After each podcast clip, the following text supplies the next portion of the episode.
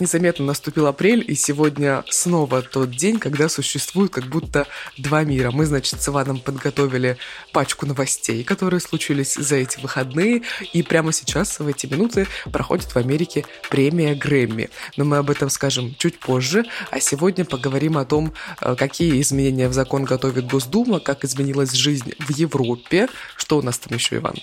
Затронем Казахстан, и не только Казахстан, и другие сопредельные государства. И, наверное, будет еще весьма-весьма интересно узнать, что же происходит с туристическим кэшбэком, который оп, и оп, ну ладно, об этом обо всем подробнее прямо сейчас. Это подкаст «Осторожно, утро». Иван Притуляк, Арина Тарасова. Мы начинаем.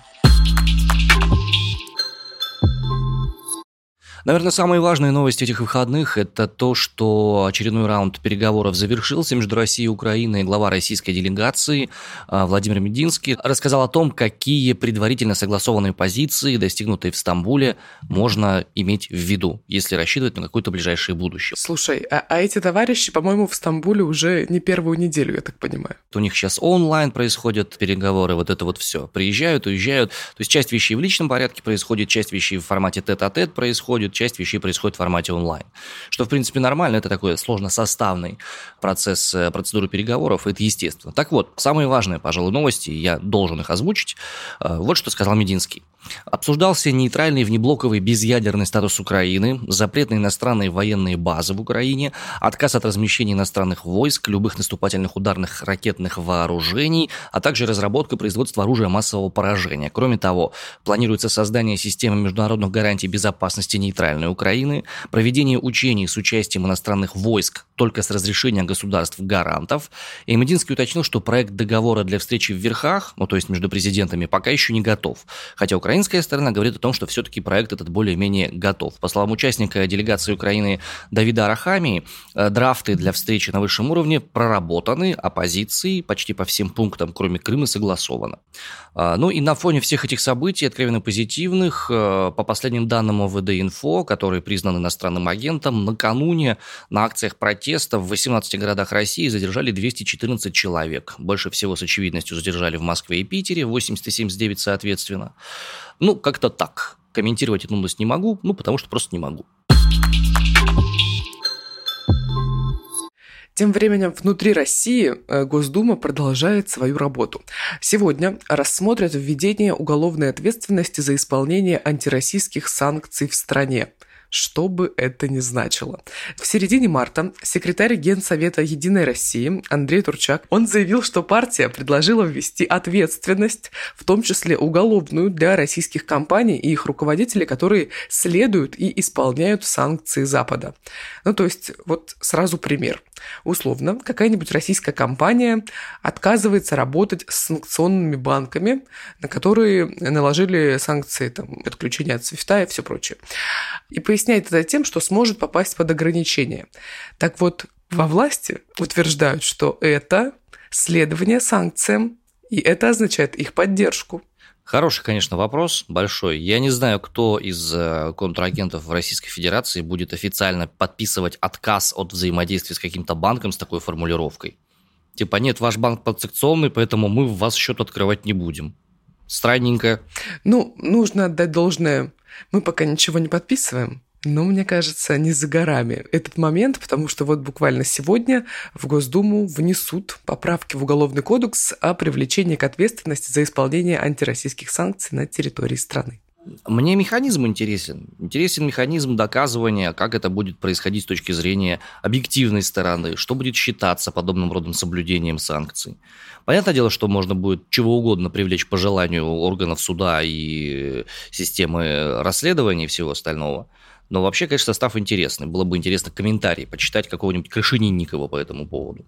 Ну вот сегодня, 4 апреля, все это будет обсуждаться. Я думаю, что к вечеру комментарии точно появятся, а мы ими поделимся на днях, если будет что-то важное.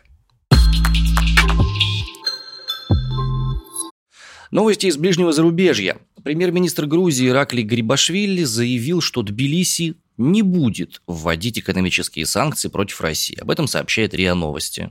А вот накануне, буквально в субботу, президентка Грузии говорила об обратном.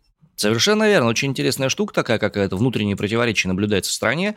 С одной стороны, а, введение экономических санкций со стороны Грузии не произойдет, об этом говорит Гарибашвили. Он отметил, что к принятию подобных решений необходимо подходить с большой ответственностью, при этом политика Тбилиси ориентирована на мир и стабильность. А буквально 2 апреля Саламе Зарубишвили, президент Грузии, сказала, что Грузия будет участвовать во всех международных санкциях против России. Она сказала об этом в эфире телеканала CNN. Интересно, ну как бы понятно, что предыдущее высказывание было связано, скорее всего, с тем, что э, Южная Осетия, спорная территория грузинская, решила войти в состав Российской Федерации. И подобного рода вещи, как бы, очевидно, Грузии не очень нравятся. Но вот свежие новости от премьер-министра как бы опровергают предыдущие заявления. Как с этой информацией нам поступать, пока не ясно. Будем смотреть, так сказать, видно птицу по полету. Что они там сделают фактически, будет известно. А вот в Великобритании ожидается крупнейшее с 50-х годов падение уровня жизни населения. Все из-за роста цен на энергию. Об этом пишет местная газета The Independent. С 1 апреля в Великобритании повышаются цены на электроэнергию. И по подсчетам Bloomberg, средний счет за энергию в течение года вырастет на 911 долларов. Вообще переводить в рубли это, конечно, мавитон. Но по текущему курсу, во всяком случае по курсу, который был на вчерашний день, 911 долларов – это около 77 тысяч рублей.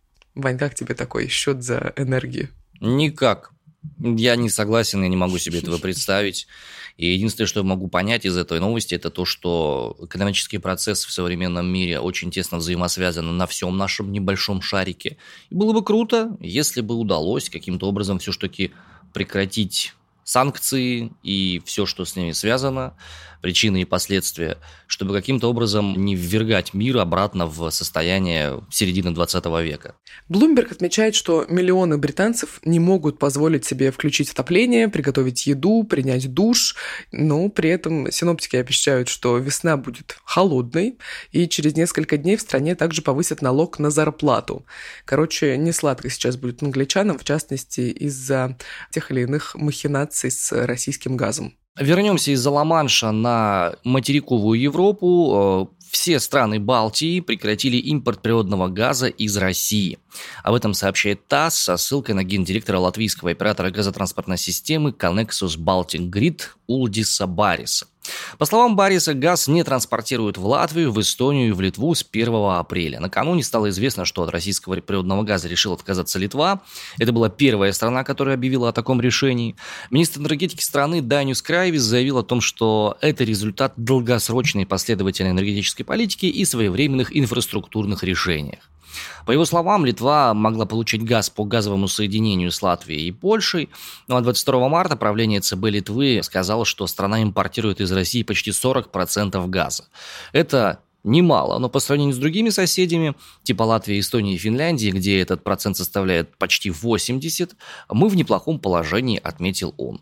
Ну и вот в начале апреля э, прекратили полностью они импорт природного газа из России. Что будет дальше? Тут тоже не совсем ясно. Может, будут переходить на источники других стран, может быть, будут искать альтернативные источники. Об этом детальной информации пока у нас нет.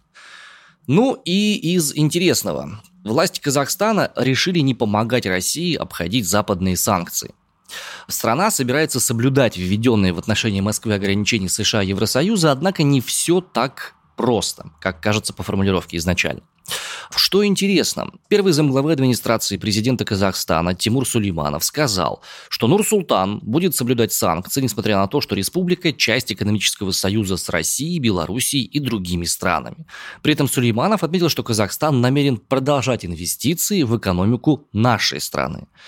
С одной стороны, мы как бы, ну точнее, они как бы соблюдают санкции, с другой стороны продолжают инвестиции.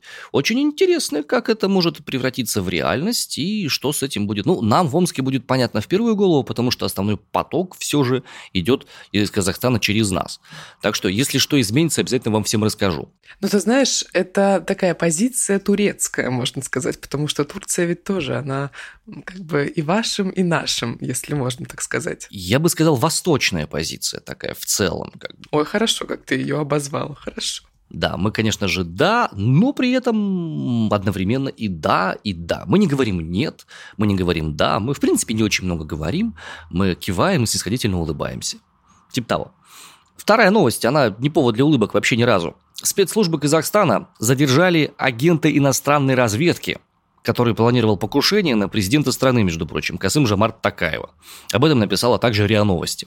Задержание произошло еще 25 марта в Нур-Султане. Шпион планировал покушение на ряд высокопоставленных госслужащих и был задействован в подготовке теракта в отношении сотрудников специальных и правоохранительных органов. При обыске у агента нашли винтовку с глушителем, наркотические средства, крупную сумму денег. Расследуется сейчас э, преступление по части 1 статьи 24 УК Казахстана и части 4 255. Соответственно, приготовление к преступлению покушения на преступление и акт терроризма. Продолжим путешествовать, но по России это делать теперь не так-то просто, потому что Ростуризм досрочно завершит продажи туров по России с кэшбэком из-за высокого спроса на эту программу. Вот не удалось купить Ивану детям путевки с кэшбэком в лагерь, а мне какую-нибудь поездочку в велотур на Алтай. Ничего страшного, у меня на севере области есть чудная деревня, называется Ушаково. У тебя есть чудные болота. А, да-да-да, Васюганские болота, опять же, прекрасные, целебнейшие, великолепные. Там, если еще и в комариный сезон попасть, можно еще и похудеть будет заодно. И герудотерапия О. тоже будет. Божественная вообще вещь. Опять же. Программа с кэшбэком. Нет, там кэшбэка нету. Там единственное, что, может быть, я березовым соком смогу. Знаешь, вот как вампир так в березу вцепиться зубами, высосать березового сока. На сумму кэшбэка где-то вот нормально будет. Супер, супер. Программа с кэшбэком должна была закончиться 30 апреля, но завершится 9 числа. По данным Ростуризма, с 14 марта туры и проживание в отелях с кэшбэком приобрели около полумиллиона человек, а с начала года более миллиона, то есть там миллион двести примерно. По сравнению с продажами в период с 18 января по конец февраля спрос вырос вдвое в сравнении с прошлым годом. Путешествия с кэшбэком бронируют в пять раз чаще чаще. Ну, не мудрено. Сколько ж халтурщиков-то у нас в стране живет, а? Ваня, это не, это не халтура, это предприимчивость. Ну что это такое? Халтурщики, халтурщики. Я говорю про то, что, в принципе, кто-то отдыхать собрался ехать. Это сейчас. Это в это непростое для страны время. Не, на майские еще скажи, что поехали отдыхать. Это ж вообще, вообще противоестественно. Слушай, а ты прям глаголишь, как из программы по России-1. Там, значит, сегодня утром сказали. Далее почти цитата, но, возможно, не совсем. Россияне изменили свои привычки. Согласно опросу, наши граждане решили больше работать и меньше отдыхать. Решили, да? Это теперь так называется. Ну, видимо, был очередной опрос проведен, и, собственно, выявили uh-huh. новую тенденцию.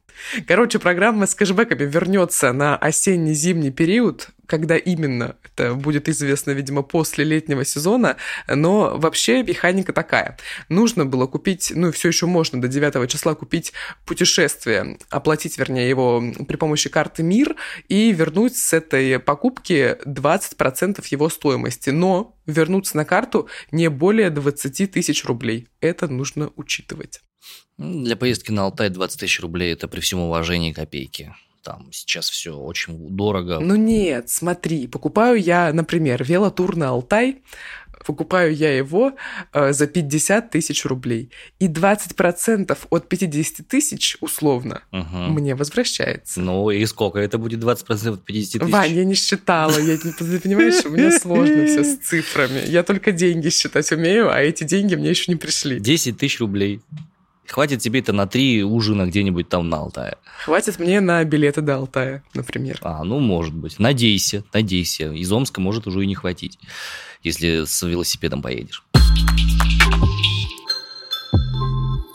Кстати, по поводу сферы развлечений. В этом году есть нюансы определенные, есть у нас информация про фильмы дебютные, но еще хочется рассказать про шоу Нурлан Сабурова «Что было дальше». Оно закрылось. Бесконечно Об жаль. этом сообщила Ксения Собчак у себя в телеграм-канале. Официальные причины – это отключение монетизации, этический вопрос жесткого юмора. О том, где они будут в дальнейшем выступать, э, вопрос остается открытым, однако есть информация, что они будут выступать на казахстанском телевидении, там есть специальный канал, посвященный юмору. И, э, ну, опять же, эта информация на уровне слухов, неподтвержденная. Как забавно. Неподтвержденная, как забавно. да. Ну, то есть, как бы это реально, это телеграм-каналы, которые не очень сильно вызывают доверие, но вот там, где юмористы сидят. Вот говорят об этом. Ну, ты знаешь, я вчера думала, значит, об этой новости, что, значит, закрывают, что было дальше, что я думаю по этому поводу, что я чувствую. Ну, как будто не очень-то и сильно жаль. Мне лично. А с другой стороны, это такая невероятная аудитория была у этого шоу. Вообще просто огромная. Ну, давай так вот откровенно, да, с точки зрения юмора это не верх юмористического Олимпа. Абсолютно. С точки зрения, скажем, а, вкуса абсолютно то же самое, не верх этого самого вкуса. Но за вкус судить нельзя. И за вкус в юморе тем более. Это абсолютно точно. Я говорю только то, что это была программа не для меня. Но для меня сам факт того, что некий популярный продукт перестал существовать в доступном мне информационном пространстве, какой бы он ни был, при всем уважении, да, или там при всем уважении к вкусу и к чувству юмора других людей, но то, что талантливые ребята перестали делать то, что они делали, и делали неплохо, и делали на свою аудиторию, меня вызывает, конечно, печаль, грусть и раздражение. И рекламу они еще крутую делали, но, может быть, они вернутся на казахстанском ТВ, и будем мы смотреть импортный продукт, так сказать. Про казахстанское ТВ, да, опять же уточню, что эта информация не проверенная, нужно делить ее там на 2-2,5, это так, слух. Как будто наступает золотая эра российского дебютного кино. Владимир Путин подписал закон о полном госфинансировании таких картин, дебютных российских фильмов. Иван подпер подбородок рукой, поднял брови и смотрит на меня обиженно. Ну да, потому что я уже дебютный фильм-то не сниму. Уже дебютный фильм я свой снял. Почему? Ну потому что. Потому что... Ты же снял? Да, я уже давно снял, когда мне было 16 лет. Да-да нет, когда даже 12 лет мне было, я снимал свои первые фильмы. Ты снимал выпускной в школе? Нет, нет, ты что, я был видеоблогером еще до того момента, как это стало мейнстримом. О боже! У меня была камера Sony с мини-кассетами. Э, не с битакамовскими, а с маленькими, там, сониковскими непосредственно. Я ставил ее на телевизор, врубал э, тюльпаны, смотрел, как я выгляжу, выстраивал кадр, и в возрасте 12 лет рассказывал, как я провел день, что у меня было вообще интересного, показывал свои уроки. В общем, у меня не было друзей, была камера, да. Рюкзак распаковывал? Конечно. Слушай, вот мы работаем с тобой больше полугода, каждую, ну ладно, не каждую неделю, но каждый месяц новый талант Ивана Притуляка всплывает в эфире нашего да. подкаста. Так ты чё, мне ж 36, я столько всего умею, чего бы я хотел не уметь. Про кино. Стопроцентное финансирование можно будет получить на создание художественных, документальных и научно-популярных картин, а также уникальных анимационных проектов. Что здорово, вчера в Красноярске закрылся большой фестиваль мультфильмов. Прошло закрытие. Был предпоказ э, полнометражного мультфильма «Где Анна Франк» израильского режиссера. Потрясающий, потрясающий мультик. Во-первых, ты знаешь, я хочу сказать, что он невероятно красивый. Во-вторых, он невероятно актуальный. Каждый поймет, конечно, по-своему. И э, мне особенно понравилось то, что Анна Франк показана не таким святым образом Второй мировой войны, но и со своими негативными эмоциями она там показана, и, может быть, даже в какой-то степени транслировали ее какую-то злость, недовольство и все прочее. Вернемся к Владимиру Путину и дебютному кино в России. Возможность стопроцентного финансирования получат выпускники профильных государственных вузов, которые получили диплом не более пяти лет назад. Также на стопроцентное финансирование смогут рассчитывать авторы уникальных или особенно значимых для культуры России фильмов. Это ж какие, интересно, особенно значимые для культуры России фильмы будут сейчас сниматься дебютными режиссерами. Остается mm-hmm. только догадываться и думать об Есть этом. Есть мысли, да. Конечно, очень много мыслей. Но я бы хотела остаться с ними наедине со своими мыслями. Давай, давай. Не буду тебе мешать. Ранее госфинансирование кинокартины не могло превышать 70%, а сейчас 100%. Ну, слушай, при поддержке Министерства культуры снимались у нас разные фильмы разного качества, как весьма симпатичные, типа, не знаю, там, а, «Последнего богатыря». А, ты считаешь, что «Последний богатырь» — это симпатичное кино? Да, я э, не просто считаю, я в этом абсолютно уверен, и меня с этой позиции никто не сдвинет. Все три серии «Последнего богатыря» — это очень хороший, качественный, для своего уровня, для своей целевой аудитории продукт. Он рассчитан на моих детей, мои дети их смотрели, им нравилось. И это не такая развесистая клюква, как какой-нибудь э, мультик какой-нибудь там про Алешу Поповича. Вот уж где клюква-клюква. А тут вполне себе нормально заземленный российский продукт. Ну хорошо, Иван. Да. Ну и тему, наверное, развлечений мы продолжим а, темой, которая актуальна не для всех участников этого подкаста, но для некоторых, может быть, еще и актуальна. Так, он подводился к этой новости. Сайт знакомств Баду перестал работать на территории России и Беларуси. Тебе жаль, Иван? Мне нет. А тебе? А я Баду никогда не пользовалась, так что и мне тоже не жаль. Компания сообщила, что больше не будет работать в России. Ранее о прекращении деятельности объявила компания Bumble Inc., владеющая сервисом знакомств Баду. Она из-за спецоперации на Украине удалила свои приложения из App Store и Google Play. Совокупный доход Bumble в России, Украине и Беларуси составил примерно ну, около 3% общего годового дохода компании за 2021 год. Но это не главное. Это не главное. Ты знаешь, у меня же есть продолжение для этой новости. Опытным путем я выяснила, что как будто Тиндер перестает регистрировать новых пользователей на территории России. Да каким таким опытным путем? Это все, что я могу сказать. Окей.